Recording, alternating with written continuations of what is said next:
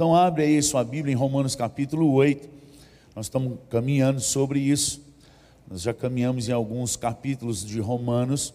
Não tem, como eu já disse para vocês, não é minha pretensão falar sobre todo o livro de Romanos. Quem sou eu? Se eu fosse falar aqui, é só é, Dr. Martin Lloyd Jones, ele pregou 597 vezes no livro de Romanos sem repetir.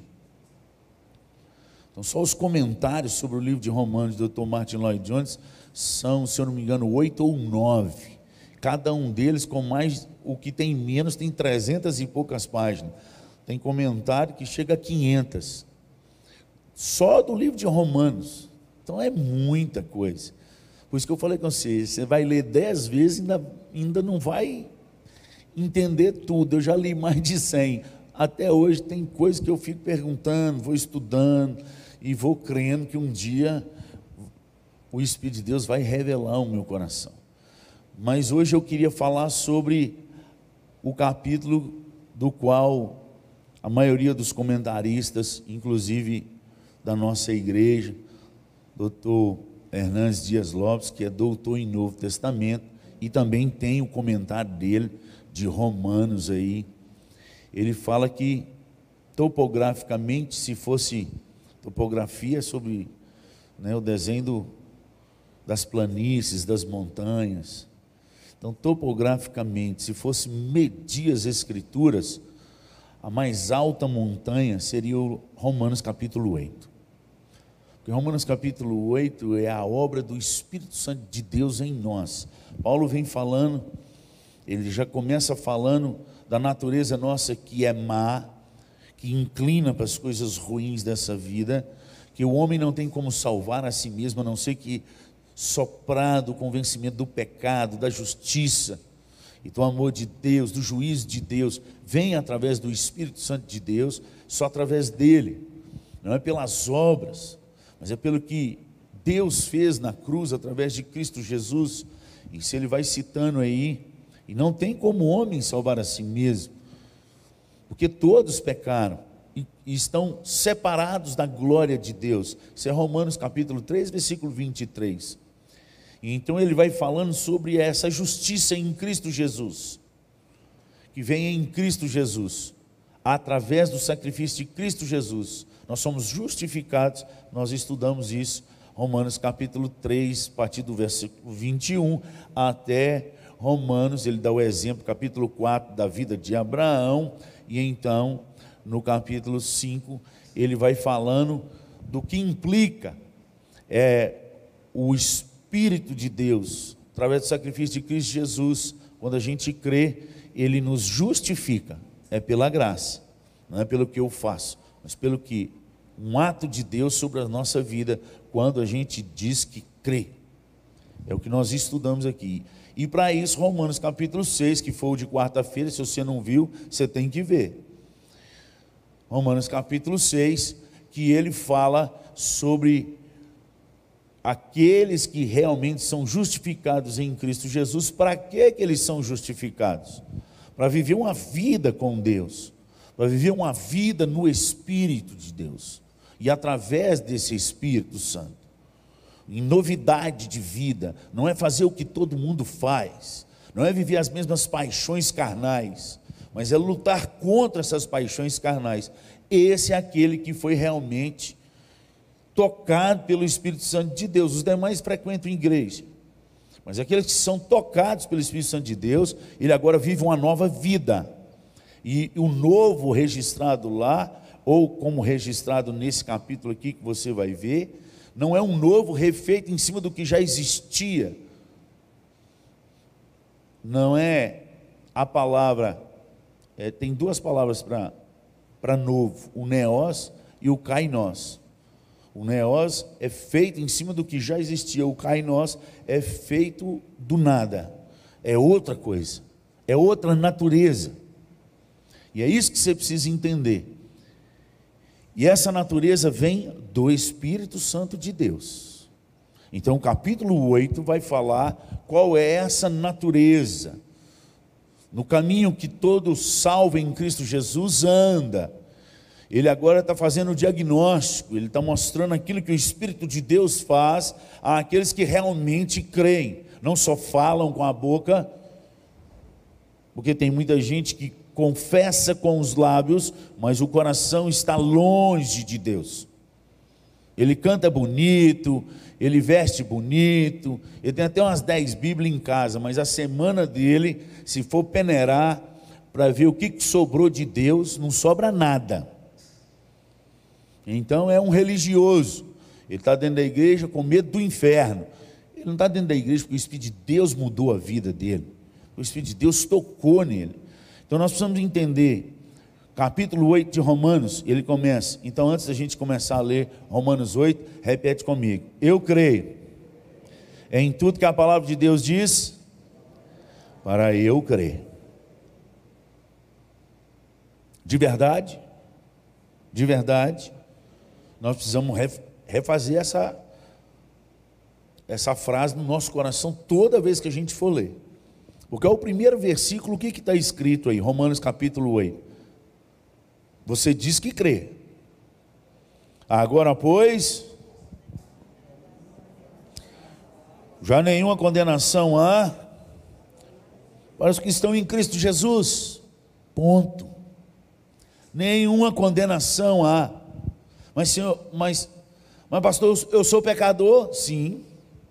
Pastor, mas todo dia eu peco? Sim. Mas e aí? a nossa condenação foi paga na cruz. A diferença daqueles que creem em Cristo Jesus não é que eles não pecam mais, mas eles se arrependem mais, todos os dias.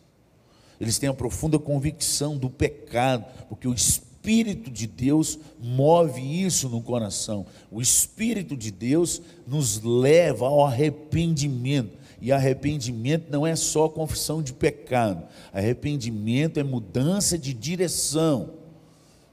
A gente vai diminuindo, às vezes no ato, mas às vezes paulatinamente, num processo de purificação e santificação. A gente vai deixando as coisas dessa vida, vai sendo liberto pelo mover do Espírito. É Ele que quer em nós, que nos guia. Então vamos lá, porque a lei do Espírito, da vida, em Cristo Jesus, te livrou da lei do pecado, da morte. A palavra lei aí é a palavra nomos, ela tem tradução como lei, mas também tem tradução como comida tem tradução como qualquer coisa estabelecida, qualquer coisa recebida pelo uso, costume, lei, comando também traduzida como comando. Se você vê que se você colocar a expressão comando no lugar da lei aí, você vai entender melhor esse versículo, porque o comando do espírito da vida em Cristo Jesus te livrou do comando do pecado e da morte. Então agora há um comando diferente. É aí que a gente precisa entender. Não, mas eu sou livre. É, mas não é para fazer qualquer coisa. Você está debaixo de um comando.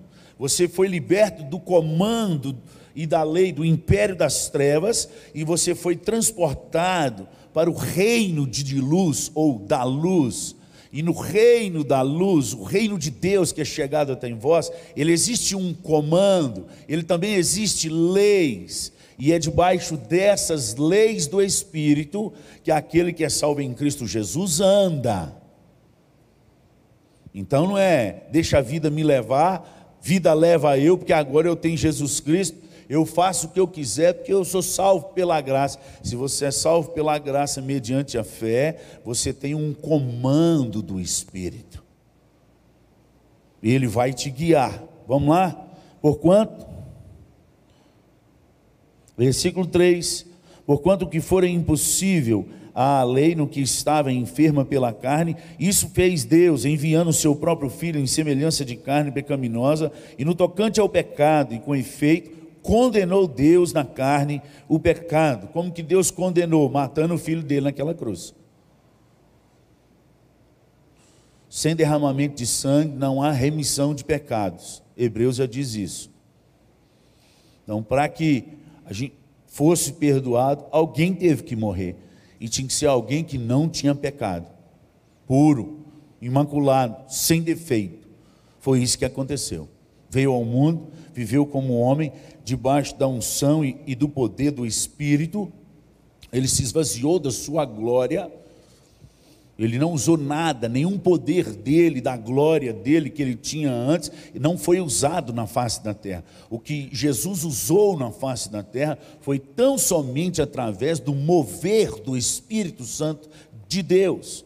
Tanto que você vai ver nitidamente, mais é, registrado com mais clareza em Lucas capítulo 4, quando ele vai ser tentado no deserto, o texto diz que depois que ele foi batizado, o Espírito de Deus desce sobre ele como forma corpórea de pomba, e a partir dali o Espírito de Deus o guia, o move para o deserto.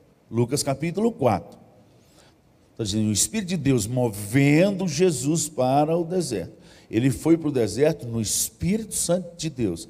E ele foi tentado lá 40 dias, 40 noites. E quando ele volta de lá, você vai ver que a palavra de Deus registra, se eu não me engano, em Lucas capítulo 4, no versículo 14, que Jesus sai do deserto no poder do Espírito. É isso? Ah lá. Então Jesus, no poder do Espírito, regressou para Galileia. O ministério de Jesus na terra foi obedecer exatamente o que Deus Pai mandou ele fazer através do mover do Espírito. Por isso ele diz para todos os seus discípulos: aquele que crê em mim, João 14, 12, também farão as obras que eu faço e farão maiores ainda, porque eu vou para junto do Pai. Porque essas obras não são de Jesus, essas obras são do Espírito Santo de Deus através de Jesus.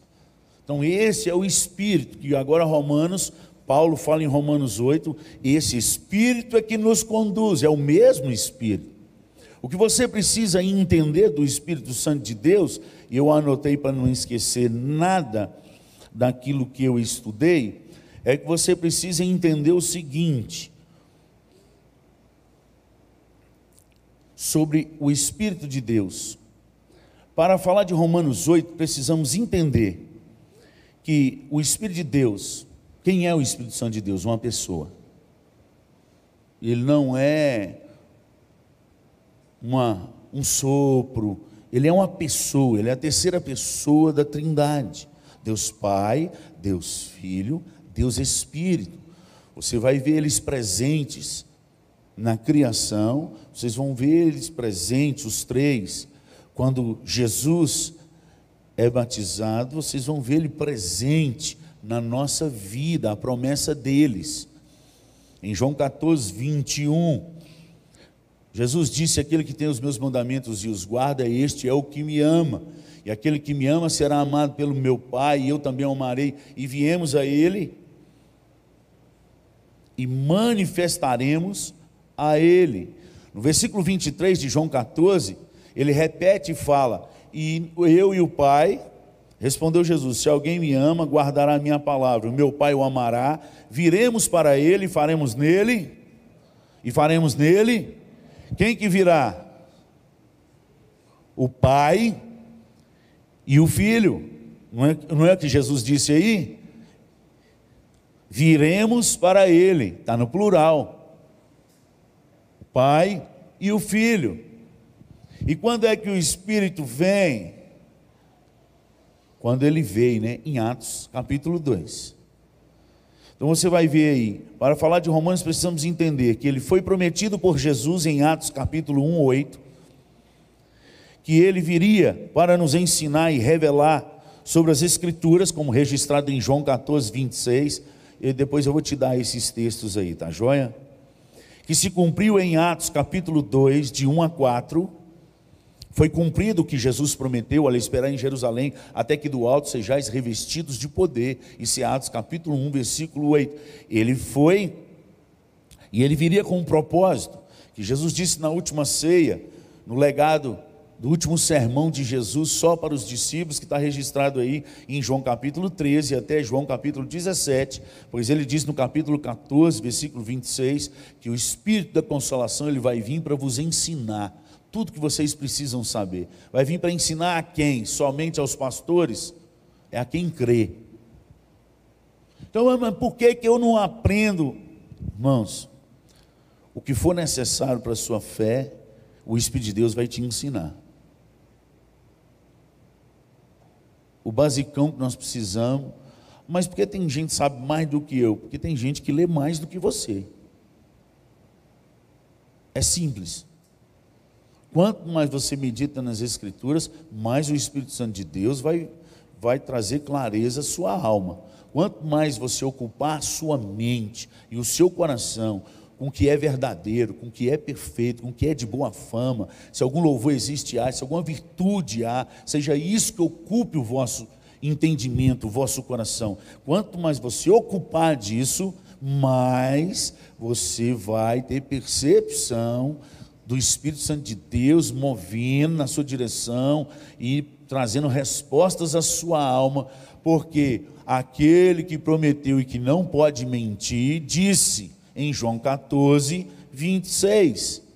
Que esse Espírito viria para ensinar. Esse derramado do Espírito se cumpriu em Atos capítulo 2, de 1 a 4, está registrado, o começo. Não é que ele derramou e pronto, acabou. Ele começou a ser derramado. Tanto que Jesus falou: se eu não, eu tenho que ir, porque se eu não for, o Espírito Santo não vem. Então agora nós estamos desde Atos dos Apóstolos para cá, no mover, no caminhar do Espírito Santo de Deus, que move a igreja do Senhor, que convence a gente dos pecados e do juízo do Senhor, da justiça de Deus. Então ele move, começou em Atos 2, 1, 4. É uma promessa de Deus cumprida, uma promessa que Deus tinha falado lá em Joel, capítulo 2, versículo 28 que Pedro registra em Atos capítulo 2. Essa é uma promessa. Promessa, ele cita de Joel 2, 28, que nos últimos dias Deus derramaria do seu espírito sobre toda a carne. Você vai lá ver essa promessa. Em Atos capítulo 2, versículo 39, essa promessa Pedro diz que não era só para eles lá, pois para vós outros é a promessa para vossos filhos e para todos os que ainda estão longe, isto é, para quantos o Senhor nosso Deus chamar. Você é chamado por Deus? Então, se você crê que é chamado por Deus, essa promessa de Atos capítulo 2 é sobre a sua vida. Eu não estou aqui acrescentando nada na Bíblia, você só está lendo a, palavra de Deus, anota aí. O crente de Bereia tem que conferir na palavra tudo que está escrito e ficar só com o que está escrito. O que não está escrito, joga fora. Com a descida dele sobre toda a igreja. Então nós precisamos lembrar também, não só essa profecia. Então Deus prometeu em Joel, Jesus falou e também prometeu: volta em Jerusalém, espera lá. O Espírito de Deus veio, então nós precisamos entender um pouco também sobre o caráter e a natureza do Espírito Santo de Deus. O Espírito Santo de Deus, ele é uma pessoa, a terceira pessoa da Trindade, como eu disse, isso está registrado, João 15, 26. Lá cita os três. Jesus, João 15, joga João 15, 15, João 15. Isso. Todos dois falam sobre o Espírito, né? Deocidentemente, João 14, 26 e João 15, 26, mas agora é o João 15. Quando, porém, vier o Consolador, eu vos enviarei da parte do Pai o Espírito da verdade, que dele procede. Esse dará testemunho de mim.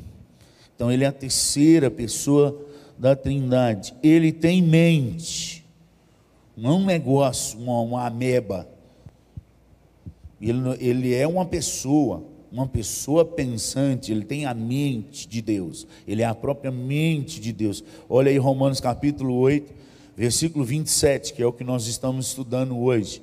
que, que o Espírito de Deus faz em nós e através de nós. E aquele que sonda os corações sabe qual é a mente do Espírito. Então está escrito: o Espírito tem mente. A mente do Espírito, porque segundo a vontade de Deus é que ele intercede por nós. Então o Espírito de Deus ele tem mente. O Espírito de Deus ele tem volição. O que é volição? Eu também não sabia. Eu, eu, eu entendia mais ou menos essa palavra. Ficava assim, volição, igual. É, e aí eu procurei. Ou seja, ele é uma pessoa de decisão. E não é a lâmpada de Aladim, você esfrega e ele aparece, você tem três desejos no dia de hoje para fazer a ele, para ele te obedecer. Não. Ele tem decisão. Uma vez que nós cremos em Cristo Jesus, é o Espírito Santo de Deus que decide em nós. Deveria ser. Deveria ser. 1 Coríntios, capítulo 12, versículo 11. Olha o que está escrito aí mas um só, e o mesmo Espírito realiza todas estas coisas. Vamos, gente, vocês estão dormindo, vocês não estão conseguindo ler ali, está ruim ali? Vamos lá, mais um só, e o mesmo Espírito realiza todas estas coisas, distribuindo-as como lhe apraz, a cada um individualmente. Ele está falando aí sobre os dons de, do Espírito, dons do Espírito, não são dons nossos, é do Espírito. Portanto, o Espírito de Deus distribui, e o texto aí diz, como lhe apraz, a palavra lhe apraz é a palavra bulomai, ou bulemai, que é a palavra, a mesma palavra usada, que vem da palavra da raiz bule, que significa decreto, que os decretos de Deus são irrevogáveis. É a mesma palavra. Ou seja, segundo os seus decretos, ele não obedece o meu decreto, o decreto da nossa igreja, o seu decreto. Ele não quer saber o que você acha. Ele não está nem aí para a sua opinião. Ele faz como ele quer. Entendeu? Ah, mas eu não concordo, problema seu, não é problema meu. E é o, que o, mesmo, o mesmo sentido que o Espírito Santo de Deus tem sobre a sua vida. É problema seu, não é problema dele. Se ele quiser, ele faz. E ele não te pede licença para entrar. Aliás, Jesus foi claro quando disse para Nicodemos isso em João 3, no versículo 8: o vento sopra onde quer. Ninguém escolhe onde o vento vai soprar. O vento sopra onde quer ouve-se a sua voz, não sabe nem de onde vem, nem para onde vai. Ou seja, ele não é dominado. Assim é todo aquele que é nascido do Espírito. Porque é o Espírito que move, não somos nós. Nós vamos entender isso de uma vez por todas. Ele tem volição, ele tem vontade, ele tem decisão, ele tem emoções. Gálatas capítulo 5, a partir do versículo 22 e 23. Vamos ver lá o que está escrito? Mas o fruto do Espírito é emoção, amor, alegria, paz, longo ânimo, longanimidade, benignidade, bondade, aliás, fidelidade mansidão, domínio próprio. São as emoções do espírito. O grande defeito nosso é tentar exercer essas coisas sem ser cheio do espírito. Porque é se enchendo do espírito até o ponto que Deus quer e o que Deus quer estar registrado nas Escrituras, quando Paulo diz em Efésios 5, 18: Não vos embriagueis com vinho, no qual há dissolução, mas enchei-vos do Espírito. O embriagar é contraponto do encher, então é a mesma medida. Em vez de você ficar se enchendo do mundo, pensando só nas coisas do mundo, na casa que vai querer, no carro, no dinheiro que vai ter no banco, não sei o quê e tal. Se embriaga desse mesmo jeito do espírito. Acorda de manhã querendo o espírito, transbordar do espírito, mover no espírito, para que o espírito de Deus te leve para o trabalho com a palavra na boca para aquele que está lá morrendo. Porque ele sonda corações. Ele consegue sondar até o coração daquele que a tudo. Né? Você viu aí em Romanos 8, 27. E é por isso que ele intercede por nós, porque nós não sabemos orar como convém. Romanos 8, 26. Mas o Espírito Santo de Deus intercede com gemidos inexprimíveis, porque ele sabe qual é a vontade de Deus para com todos os homens.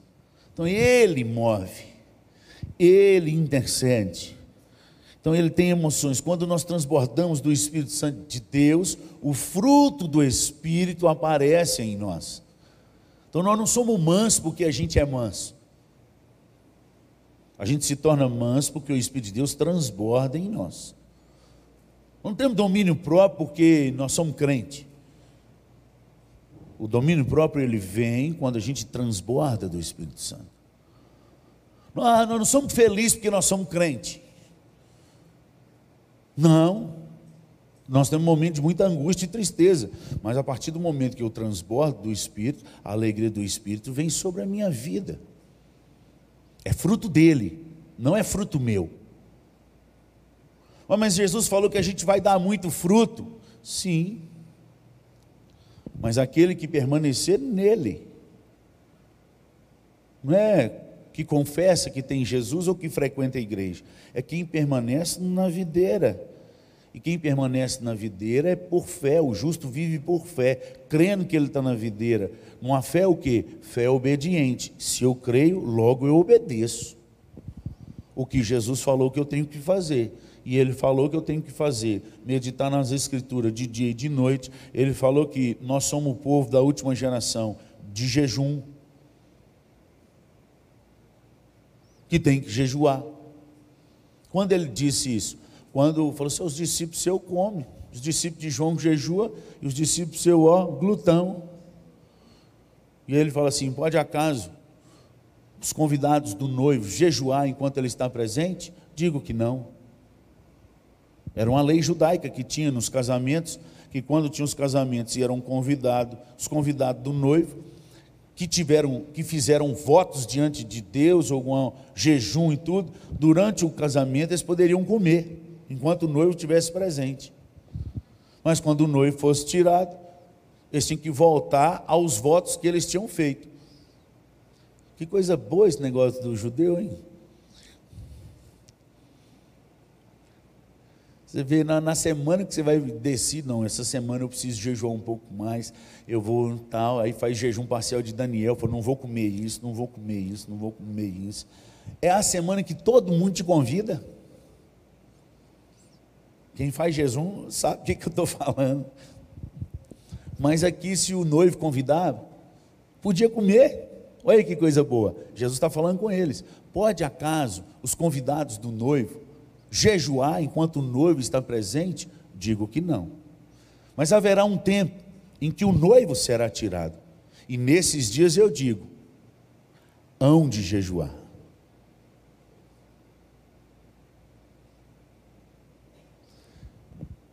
Entendeu? Onde estão as nossas falhas? E por causa disso,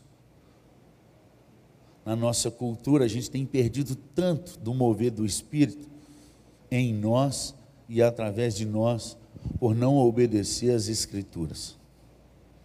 É aquilo que eu disse, porque você é filho de Deus, quer dizer que você é salvo em Cristo Jesus, mas não quer dizer que você vai passar e vai receber tudo de Deus na terra, porque é filho. Mesmo sendo filho, tem algumas coisas que a gente precisa obedecer na terra para que as promessas de Deus se cumpram na nossa vida aqui.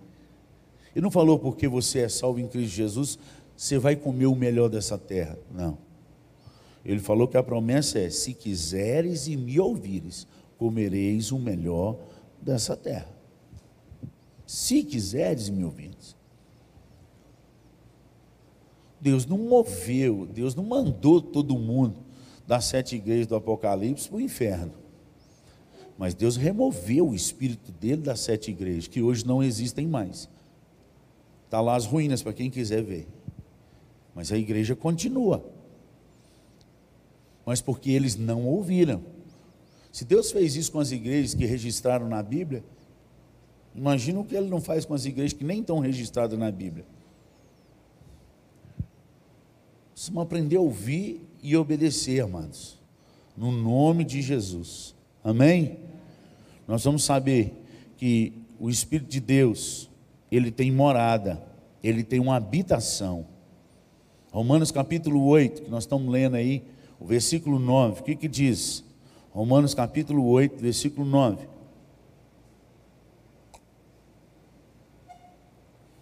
Vós, porém, mas se de fato o Espírito de Deus habita em vós. Se alguém não tem o Espírito de Cristo, se alguém não tem o Espírito de Cristo, e quem tem o Espírito de Cristo? Essa outra pergunta a, ali não faz, mas a gente deveria fazer. E quem tem o Espírito de Cristo? Como ele se move? O que anda nos lábios dele? O que ele faz? Quem o Espírito de Cristo habita nele. Então a gente tem que ler Romanos 8. Porque é o que o Espírito de Deus faz. Ele é o nosso professor, João 14, 26, que fala que ele virá a nos ensinar. Coloca aí João 14, 26, que eu já citei um monte de vezes, mas não, não fiz o povo ler. Mas o Consolador, o Espírito Santo, a quem o Pai enviará em meu nome, esse vos ensinará todas as coisas e vos fará lembrar, e vos fará lembrar. Tem memória ruim. O Espírito de Deus não respeita a nossa memória ruim. Como o senhor sabe? Foi porque, primeiro, pelo que ele faz na minha vida. Tem versículo que eu nunca imaginaria que eu sabia de qual, mas na hora que eu começo a pregar, eles começam a vir, os endereços começam a vir. E não, o senhor não decorou? Eu falei, eu li. Eu li umas 200 vezes. Mas na hora que eu quero, não vem. Mas na hora que eu estou pregando, orando, ou na hora que eu estou falando com alguém sobre Deus, começa, o que tem, começa a ferver na mente. Aí o povo fala assim: Não, o senhor sabe Bíblia demais. Eu fico rindo. Falei, Jesus, o senhor sabe que não sou eu. Mas a minha parte eu faço. Eu medito de dia e de noite. Eu medito de dia e de noite. Eu já li a Bíblia toda por baixo umas 15 vezes. Mas tem livros da Bíblia que eu já li mais de 200 vezes. E lê de novo. E, lê, e não decorei. Eu não leio para decorar. Eu leio para alimentar. Alimentar. Porque ele, a Bíblia fala que a palavra de Deus nos alimenta. Aliás, ela restaura a alma. Então eu, mais palavra, e mais palavra. Na hora, o Espírito de Deus traz à memória tudo o que você precisa lembrar. É o Espírito de Deus. Não, pastor, não tem isso, não. Vou te dar um nó na cabeça aí. Às vezes você não confere, tem uns curiosos que conferem. Lucas 12, 12 é a oração que eu faço geralmente antes de pregar, principalmente que eu estou passando a pé, que não está vindo nada, só vem um versículo. E eu falo, meu Deus, eu invoco o Senhor a promessa de Lucas 12, 12 na minha vida. Volta o 11 aí um pouquinho. O 11, Lucas 12, 11. Quando vos levarem às sinagogas e perante os governadores e autoridades, o que está escrito aí? Não não vos preocupeis quanto ao modo por que respondereis, nem quanto às coisas que tiverdes, não vos preocupeis. Sem preocupação. Agora o 12. Porque o Espírito Santo vos ensinará. Em qual hora? Hã? Naquela mesma hora que deveis dizer: Menino, dá frio na barriga demais, menino. Dá frio na barriga, dá tudo. Você acha que é fácil subir e falar? Não é. A gente tem que, o justo viverá pela fé. Então você tem que se encher, meditar, encher e crer que na hora que você vai sair, o Espírito Santo de Deus vai te usar. Quando você sai todo dia assim, meu Deus, eu estou indo, eu não sei com quem eu vou encontrar, mas o Senhor sabe. Dirige minha agenda. Eu fiz uma agenda, mas o Senhor pode interromper ela. E pode me mostrar qual é a minha verdadeira agenda naquele lugar. Eu sempre falei isso com minha esposa quando ela vendia semijoias. Falei assim: não vai atrás de dinheiro. Você vai entrar em casas que eu nunca vou entrar, que a palavra de Deus nunca entrou. E quando você entrar lá, o Espírito de Deus vai estar com você. Jejua por isso. E vai ter dia que você vai ter duas, três marcadas, mas aquela mulher vai começar a chorar. Você vai entender, ali é a agenda de Deus para você. Para tudo. Ai, mas eu tenho venda, eu tenho que pagar a conta. Para tudo. E ministra a alma dessa mulher. Ora com ela. E depois Deus te honra lá para frente. Foi o período dos anos que ela viveu tendo um salário maior do que o meu. Foram meses e meses por mais de dois anos. E Deus ministrando no coração daquelas mulheres. Se você que tem o seu serviço do jeito que você, você orasse e jejuasse para Deus te usar, eu não vou chegar lá. Afinal de contas, ninguém para para um pastor na hora que tem que fazer um monte de serviço. Mas para você que está lá dentro, para. Nas histórias dos grandes avivamentos, quem não leu deveria ler, está registrado no livro Avivamento, Fogo do Avivamento. Eu acho que eles mudaram o nome, colocou Fogo do Reavivamento, Fogo do Avivamento, mas era Fogo do Reavivamento. O livro do autor Wesley Duell. Se você é bom de ler e bom de devolver livro, esse livro está no meu carro ali. São mais de 30 histórias de avivamentos que aconteceu depois da Bíblia. Você vai ver em todos eles registrados que quando o Espírito de Deus desce sobre um lugar, sobre uma igreja, sobre uma cidade, sobre uma universidade, as pessoas elas elas caem em si com, com temor e terror. A maioria delas não precisa se pregar nada para elas, porque elas já chegam com a profunda convicção de pecado. Elas sabem aonde tem um crente de verdade. Nas ilhas da Escócia, quando duas senhorinhas, uma delas cega já, começaram a orar e chorar por grandes para a manifestação da glória de Deus, para que o Espírito de Deus visitasse aquelas ilhas, nas Ilhas Hébridas. E aí a igreja começou a orar por isso. E Deus visitou aquelas ilhas. E visitou de tal forma que uma madrugada, uma das ilhas tremeu, toda a ilha sentiu tremor. E uma luz forte naquela madrugada, através das nuvens. E o terror e o temor foi tão grande naquele lugar que multidões começaram a, a entrar nas igrejas.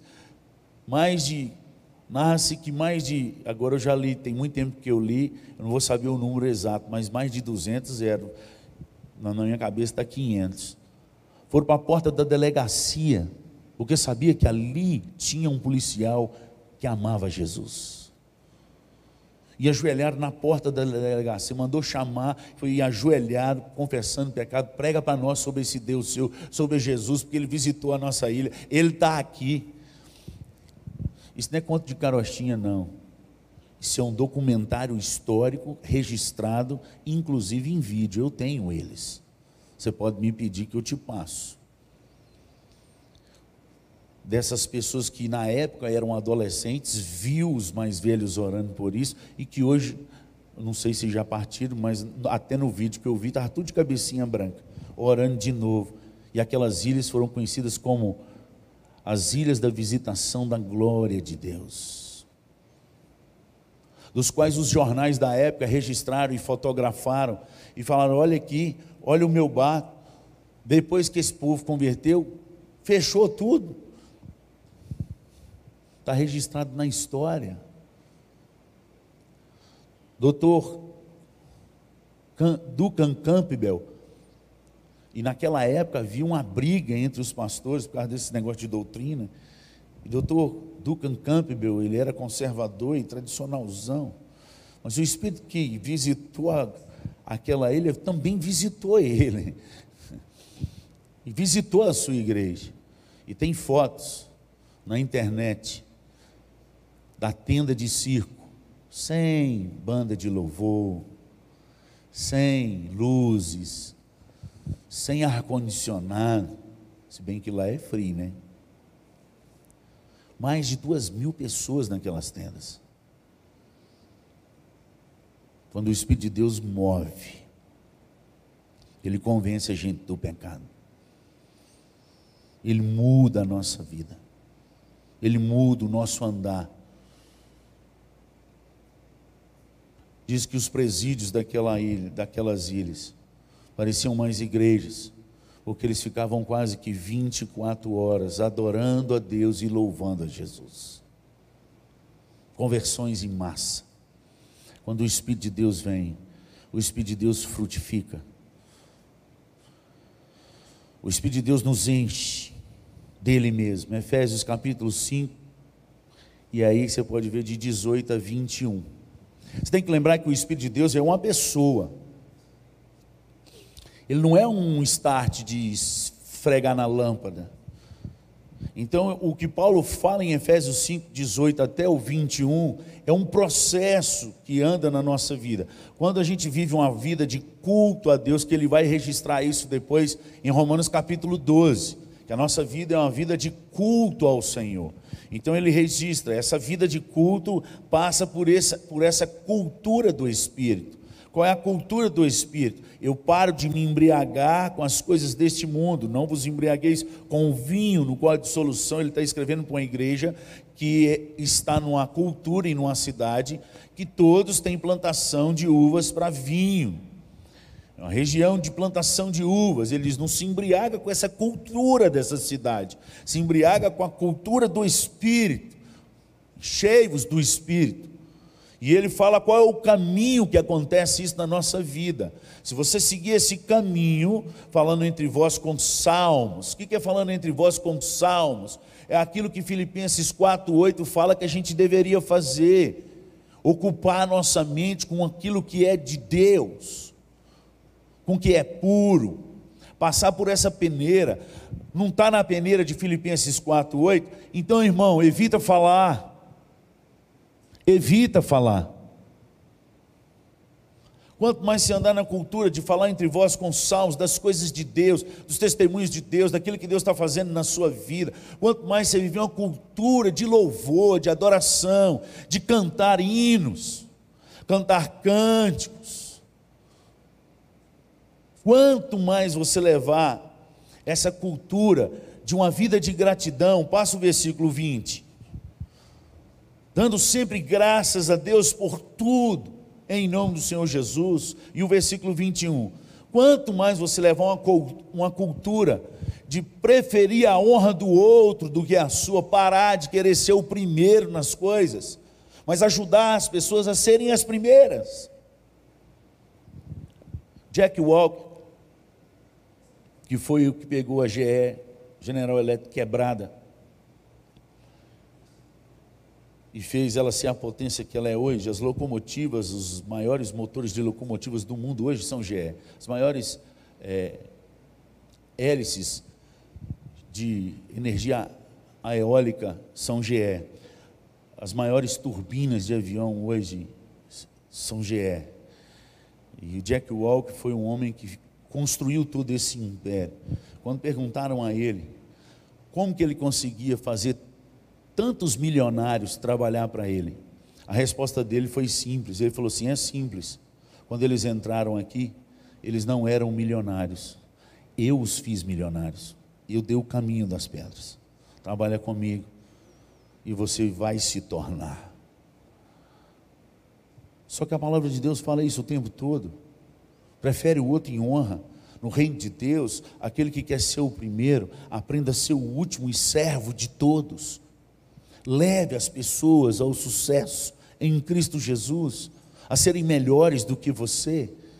É o que eu falo com os meus seminaristas, o que depender de mim, se você me ouvir, eu quero que você seja um pastor muito melhor do que eu. Muito melhor. Quando a gente faz o outro crescer, o Espírito de Deus derrama mais sobre nós. Aliás, a obra é dele. A obra é dele. Lembre, irmão, tem muita gente escondendo seus peixes e seus pães aí com medo de acabar por causa dessa pandemia. Você nunca vai ver o milagre de Deus. Você vai continuar aí naquela unção pinga em mim. De vez em quando alguma coisa boa de Deus acontece na sua vida. Porque os maiores milagres de Deus acontecem quando a gente, a gente reparte. Eu não tenho ouro nem prata, mas o que eu tenho, isso eu te dou. É no mover de dar que o milagre acontece. Em nome de Jesus Cristo, levanta e anda. Senhor, o que tem aí é cinco pães e dois peixes, o que é isso para nós? Um dos discípulos dispensa o povo, esse que se vira, problema deles, quiseram vir atrás de nós, na minha versão, isso aí, esse problema deles.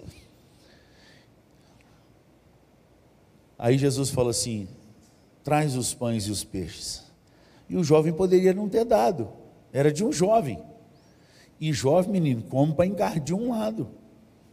Cinco pães? Lembro da minha juventude, quando eu nadava. Eu fazia um treinamento de uma hora de aquecimento, mais três horas dentro d'água. Porque eu nadava de 400, 800 e 1.500 metros. Então eu tinha que nadar 3 mil metros, três vezes por semana. Menino do céu, 10 pães era brincadeira. E um litro de Todd. É por isso que você é assim, pastor. Deve ser, mas na época eu era assim. Andava de bicicleta o dia inteiro e nadava. 10 pães, um centro de laranja, dava para uma semana lá em casa. Agora pensa um jovem, cinco pães, dois peixes, ficou o dia inteiro ouvindo Jesus, está morto de fome, não dá nem para ele. Mas ele dividiu. E quando ele colocou nas mãos do Senhor, o milagre aconteceu. Porque todo mundo comeu até fartar. E sobrou doze cestos cheios. Mas só porque a gente não vê milagre hoje, não é porque Deus não faz, não. É porque a gente não reparte a gente não reparte o testemunho, a gente não reparte aquilo que Deus nos dá, porque a gente está esperando sobrar para repartir. E você tem que entender que a sobra é depois que reparte. A sobra é depois que reparte. Pegou aí a chave? Pegou a chave do espiritual aí? A partir do momento que a gente começar a aprender a repartir com as pessoas, sem ficar dando alarme, a igreja dos apóstolos, quando o Espírito de Deus moveu sobre eles, eles traziam para que, à medida da necessidade das pessoas, fossem repartidos. À medida que eles a observavam, não precisava do pastor falar: Ó oh, gente, vamos fazer uma campanha para fulano de tal, não tinha isso.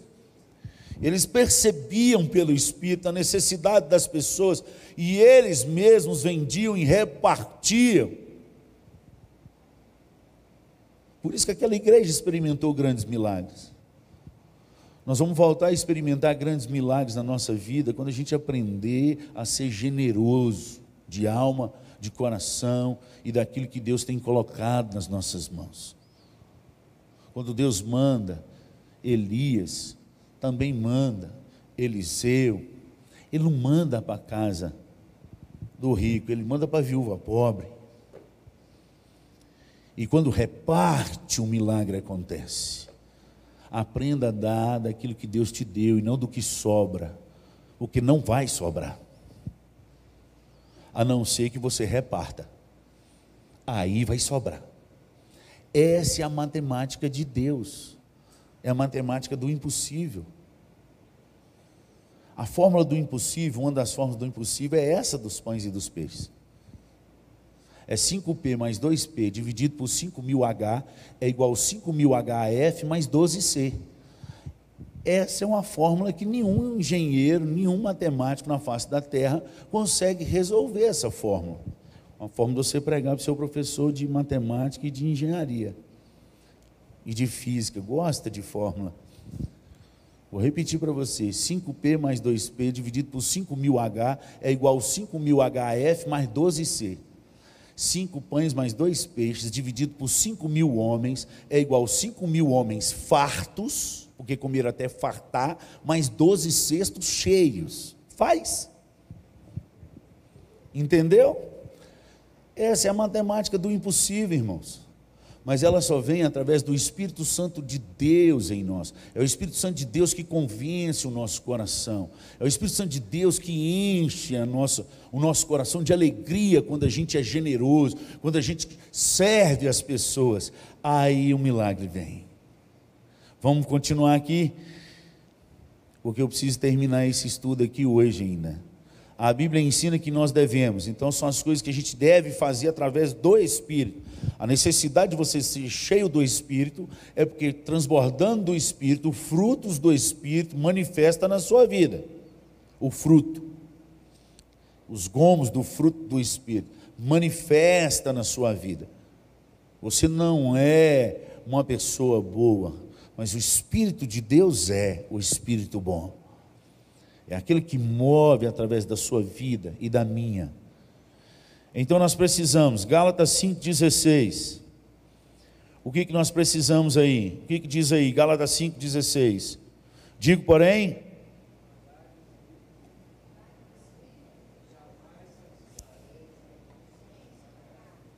Se você diz que tem Cristo Jesus como Senhor e Salvador da sua vida, isso é ordem para você, não é sugestão.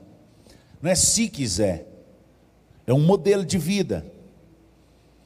Andai no Espírito. Gálatas 5,16.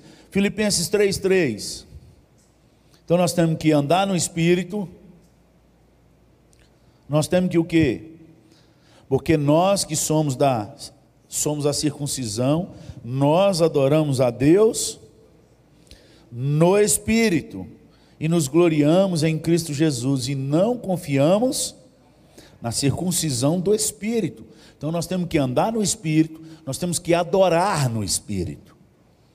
Não é só ensaiar aqui, quais os cantos você vai cantar hoje? Tá, não sei o que, vamos cantar aquele, não sei o que, você só cantou. Você só cantou. Agora, quando você vem da semana de adoração no seu quarto, e você sobe aqui e toca um acorde, alivia a alma, de alguém que está com espírito ruim. Quem diz isso é a Bíblia, não sou eu, não. Quando Davi tocava e dedilhava a sua harpa, não diz que ele cantava, diz que ele dedilhava. O espírito ruim de Saul saía.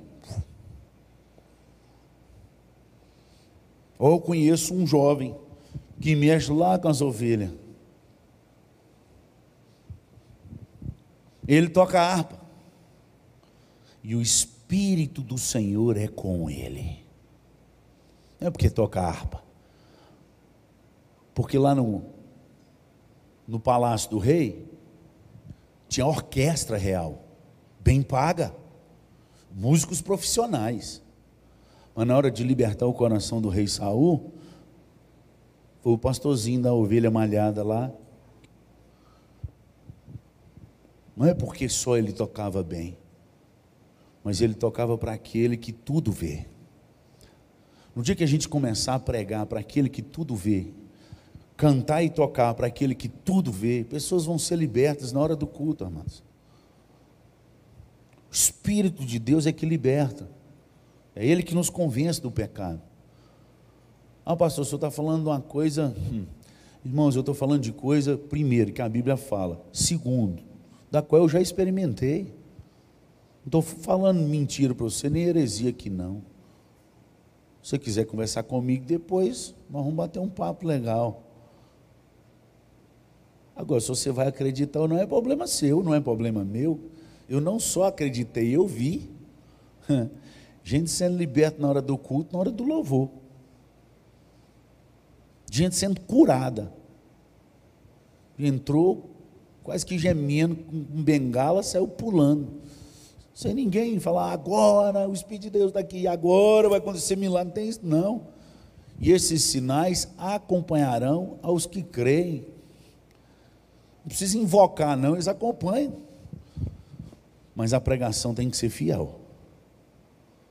A vida tem que ser limpa pelo Espírito Santo de Deus. Tem que ter um compromisso de meditação. Tem que ter algo mais. Aí move. No Espírito, nós precisamos adorar no Espírito, andar no Espírito. Atos capítulo 1, versículo 8. E esse é o grande problema dos nossos evangelismos de hoje.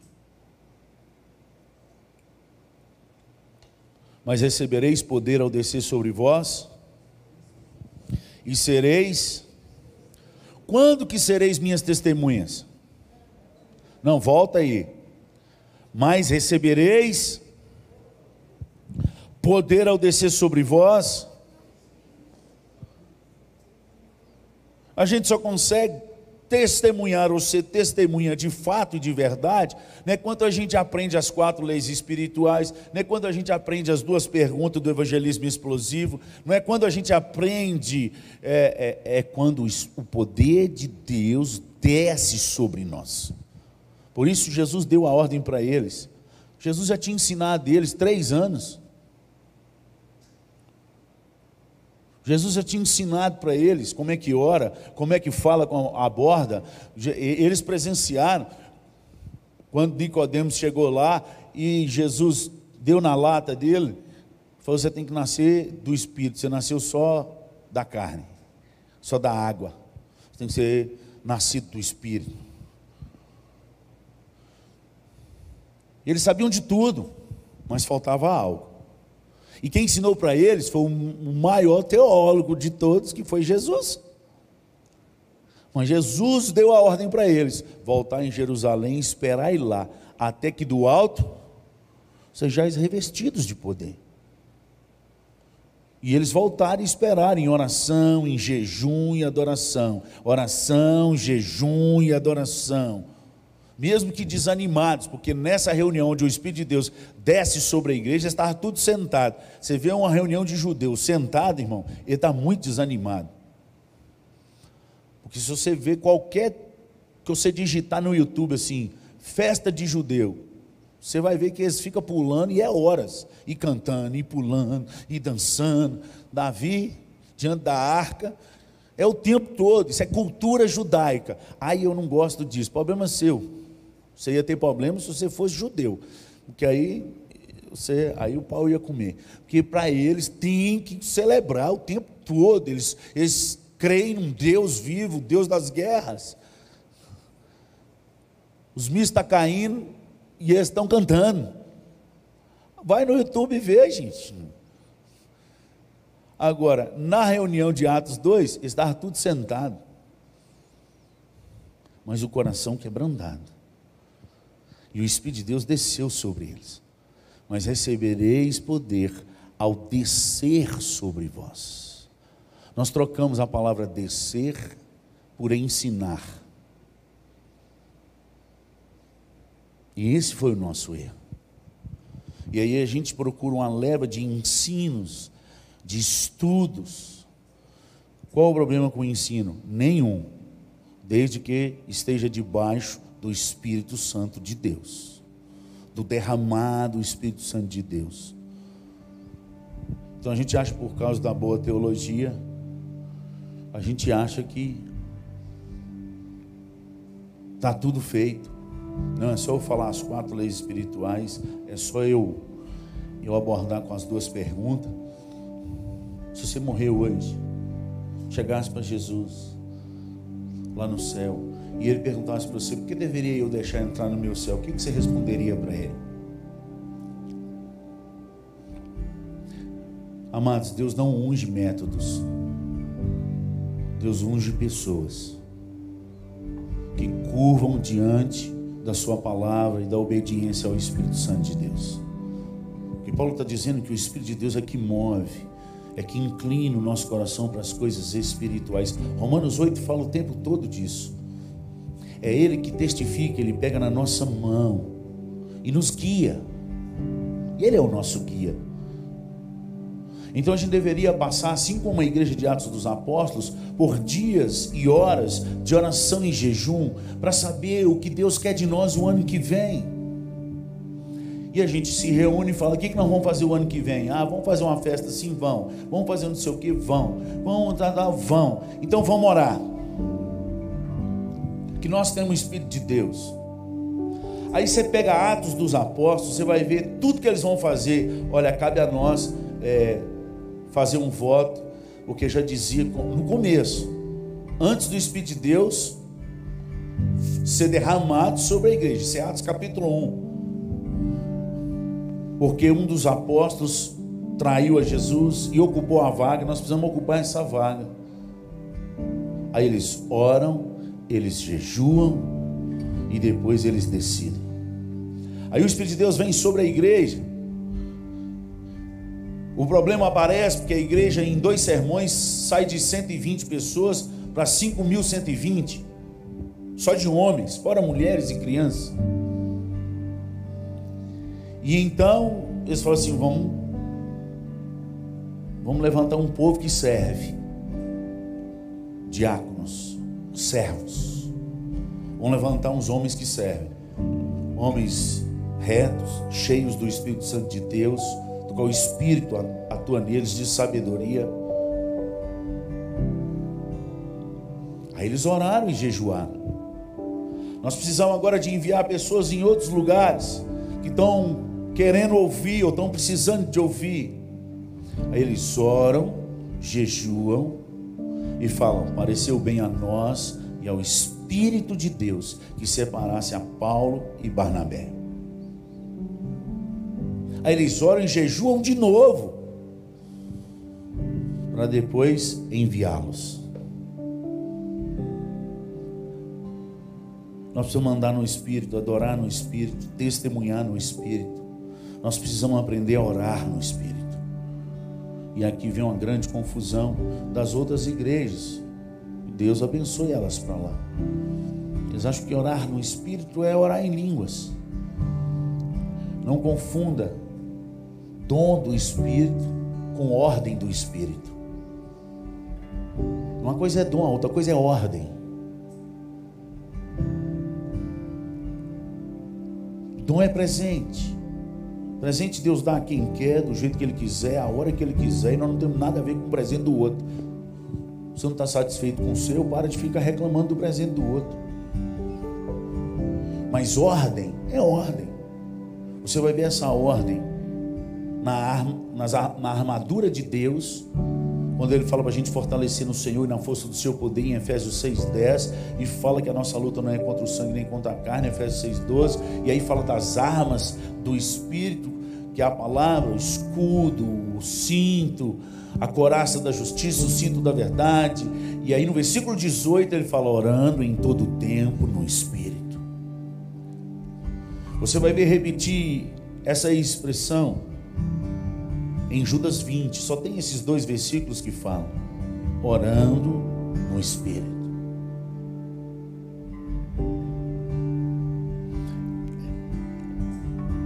E a Bíblia não explica, mas ela fala que o justo, ele vive por fé. E diz que nós não sabemos orar como convém, mas o Espírito de Deus intercede por nós com gemidos inexprimíveis. Você crê? Eu creio em tudo que a palavra de Deus diz, para eu crer.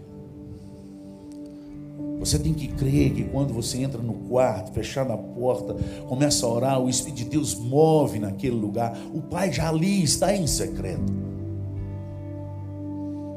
Você deveria prestar mais atenção naquilo que você ora a Deus.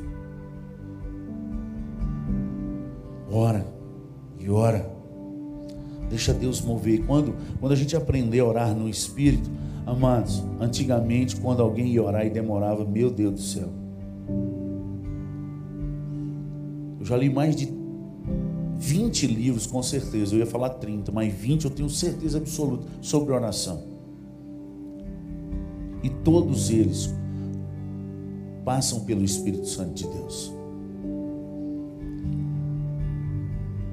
Orar no Espírito, frutificar no Espírito, Gálatas 5, 22 a 25, nos encher do Espírito, Efésios 5, 18, 19, vencer as batalhas pelo Espírito.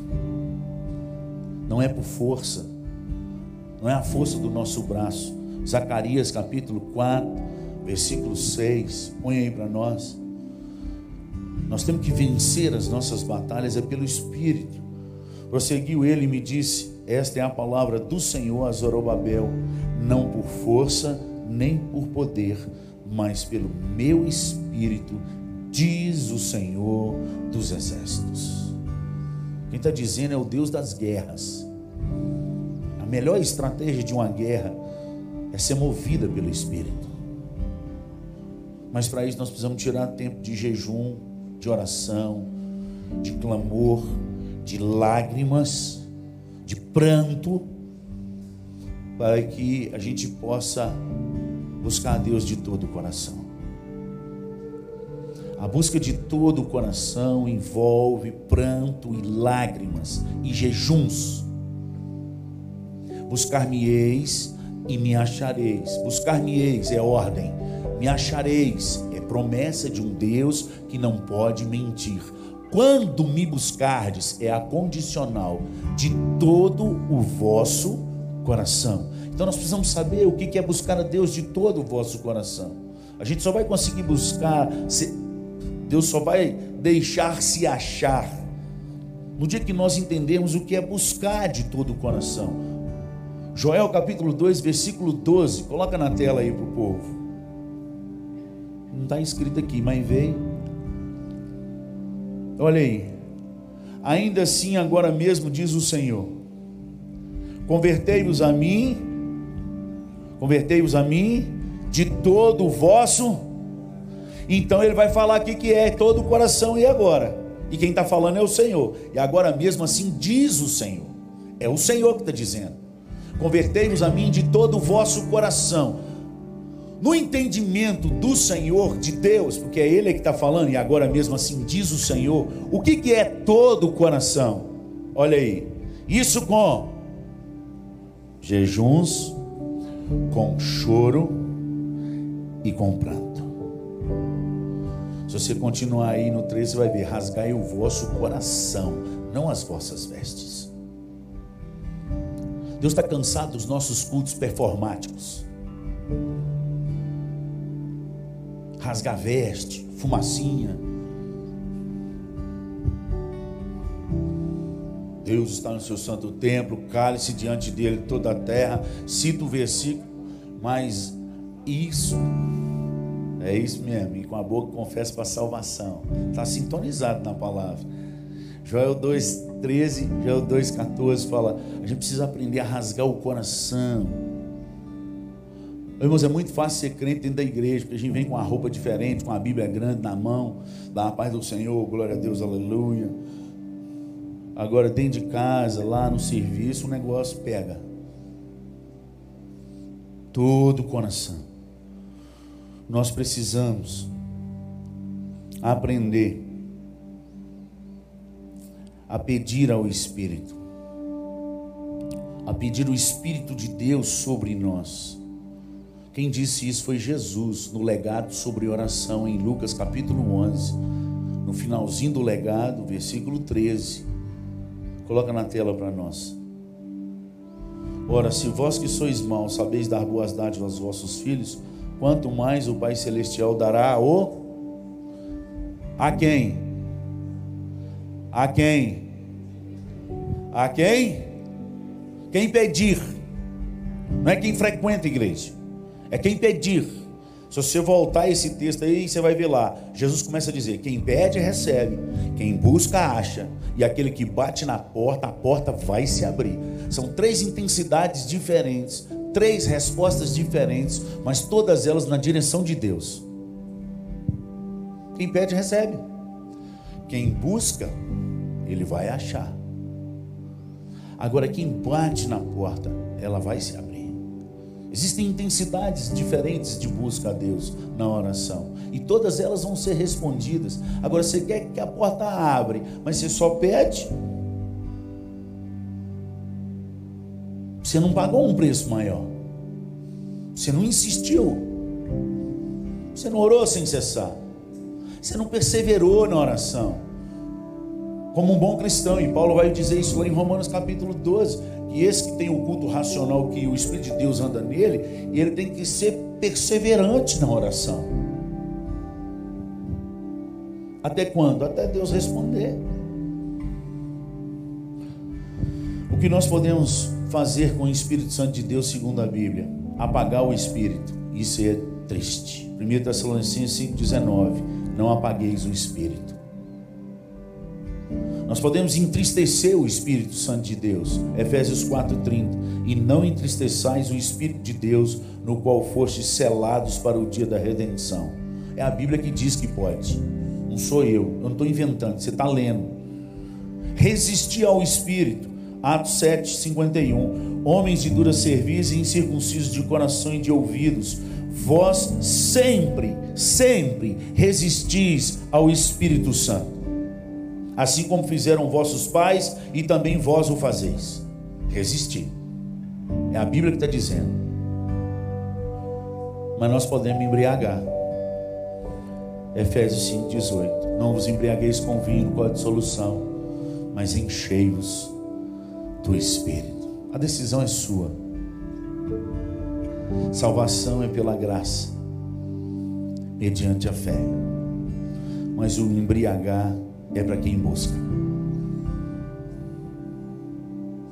É o Espírito que testifica com o nosso Espírito.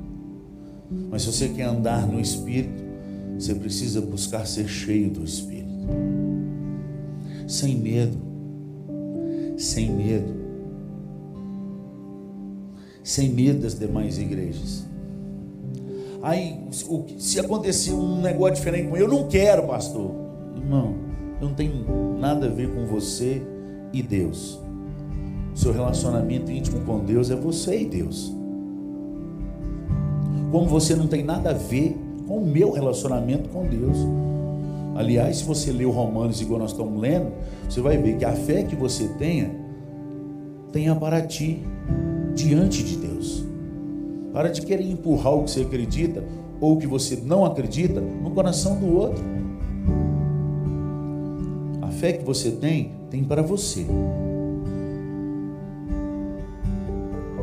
Eu quero transbordar. E você? Eu quero experimentar o, o que Deus quer para minha vida. Eu sempre oro assim. Deus, tudo que o Senhor tem para minha vida nessa terra, enquanto eu viver, eu quero viver. Tudo. E se tem alguém na minha igreja que não quer o que o Senhor tem, Pode dar para mim, Deus. Eu estou primeirão na fila aqui, ó. Passa para mim. Eu quero. Porque o que é do Senhor e a vontade do Senhor é boa, é perfeita e é agradável. Se vem de ti, eu quero. Quero. Pastor, o senhor é doido. E se mandar as lutas, é de Deus, irmão. Ele vai me capacitar. Eu quero. Eu vi um pastor uma vez dizendo: eu peço a Deus, quando eu vou pedir a Deus, eu não peço a Deus pequenas lutas, não. Eu peço a Deus para me mandar as grandes lutas. Isso foi em 1998, num congresso de missões lá em Fortaleza, na janela 1040. E quando aquele pastor disse isso, eu peço a Deus é grandes lutas, porque grandes lutas tem grandes vitórias. Eu falei, está repreendido em nome de Jesus. Virei pentecostal na hora. Falei, repreendo esse negócio. Deus, eu não quero esse trem para mim, não. Pinga só nele. Você está doido? Eu não estou aguentando as pequenas que eu tenho. Vou pegar esses trem grandes. Esse homem ficou doido. E ele foi pregando. Depois ele começou a contar os testemunhos dele. Eu chorei demais. Falei, Deus, aquela oração que eu fiz lá no começo do culto, Senhor esquece ela. Apaga. Ninguém vive grandes milagres sem grandes lutas. Ninguém vê a boca dos leões fechada sem estar dentro da cova. Ninguém passeia com um anjo sem estar dentro de uma fornalha. Ninguém vê a farinha não acabar se só tiver um pouco. Ninguém vê a água sair da rocha se não tiver com muita sede. Ninguém. Vamos orar. Quero orar por você. Quero orar para que Deus continue movendo no seu coração. Movendo na sua vida. Você não pode viver o que todo mundo vive na face da terra. Se você é de Deus. Nós temos que ter mais. Não é porque que a gente merece, é porque Deus dá. Nós não merecemos. E isso deveria fazer você chorar todo dia. Você não merece, Deus te dá. Nós temos mais. Romanos 15, 13 fala que nós somos um povo da esperança, no meio do caos. Essa semana nós recebemos uma notícia pavorosa que está vindo lá da África, que ele tem todo. Agora vem pior, e agora? Vacina, não vacina, revacina de novo, não toma, aumenta. Irmãos, nós somos um povo da esperança. Nós somos um povo da esperança. Do Deus que cuida de nós aqui, do Deus que já cuidou de nós lá, porque Ele já está preparando o lugar lá no futuro onde nós é o lugar onde nosso Deus já está. Eu vou preparar lugar e vai para onde? Para o futuro. É. é o único que vai para o futuro e volta agora. Eu vou para lá preparar lugar e quando estiver pronto eu volto para buscá-los. Tá tudo bem. Nós temos um pai que cuida de nós. Tá tudo bem. É só uma passagem. é dormir só mais um pouquinho. A esperança dos que dormem em Cristo. Tá tudo bem. Vamos andar no Espírito. Nós vamos sofrer menos. Andar no Espírito sofre menos. Falar no Espírito, a gente fala, a gente não fala bobeira. E se falar o Espírito convence em nós, a gente pede perdão na hora nós somos o povo do Espírito, do qual Ele intercede por nós. Amém? Você precisa sair daqui com essa fé, porque você diz que crê. O justo viverá pela fé e não pelo que vê. Nós não andamos pelo que a gente sente, mas a gente anda pelo que a palavra de Deus diz. Pai, em nome de Jesus, nós clamamos nessa manhã. Continue movendo nessa igreja no teu espírito. Continue levantando essa igreja, Pai, como uma igreja forte. A começar de mim, de cada um que o Senhor trouxe nessa manhã. E cada um que escutou essa palavra, aonde ele estiver. Que ele seja a igreja forte do Senhor pelo teu espírito. Que a gente diminua e que o Senhor cresça. No nome poderoso de Jesus Cristo. Manifesta a tua graça sobre nós. Nos visita, Pai, com teu Santo Espírito. Sopra sobre nós.